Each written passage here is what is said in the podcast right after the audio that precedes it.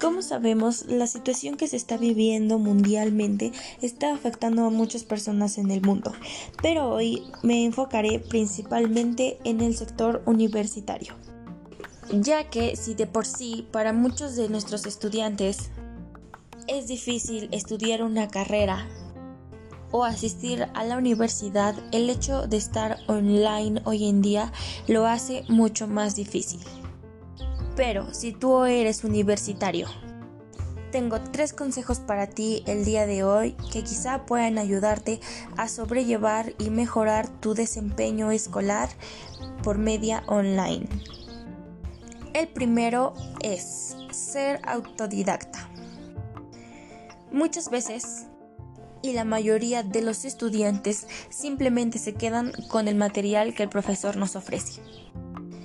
En estos tiempos no está en las manos de los profesores hacer más por nosotros más que ofrecernos material para trabajar, leer y aprender, pero no siempre es suficiente, para lo cual es importante que uno como estudiante para poder sobresalir y aprender un poco más, o quizás sumar un granito de arena a nuestros conocimientos, es importante que nos dediquemos a investigar, a buscar y a aprender por nuestra propia cuenta los temas o las áreas que debemos de conocer para así poder profundizar y analizar toda la información que el mundo del Internet tiene para darnos.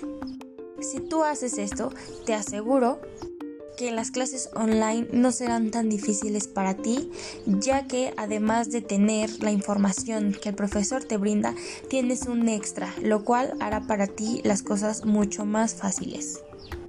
El segundo consejo que tengo para darte es planear tu día. Yo sé que ahora que estamos en casa, la mayoría de nosotros, además de tener obligaciones escolares, tenemos obligaciones en casa. Para ello, te recomiendo hacer todos los días un calendario sobre tus horarios y tus actividades. Si lo programas, será mucho más fácil para ti terminar tus tareas y tus labores domésticas sin necesidad de posponerlas. Y para ello debes planificar la jornada de todos los días planificar desde qué hora te levantas hasta qué hora te vas a dormir, a qué hora desayunas, a qué hora comes y por supuesto anotar las tareas. Pero es muy importante priorizar tus tareas, ya que de esta forma si tienes algo que entregar en la mañana, puedes hacerlo desde un día antes o ese mismo día levantarte temprano y después hacer el resto de las actividades que no son prontas a entregar. Es importante también siempre finalizar lo que empiezas y no dejarlo a medias. Llegue después tendrás mitades de muchas tareas que realizar.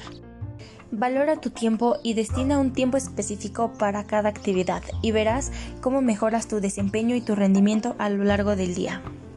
Y el tercer y último consejo que tengo el día de hoy es destina un espacio para tu estudio.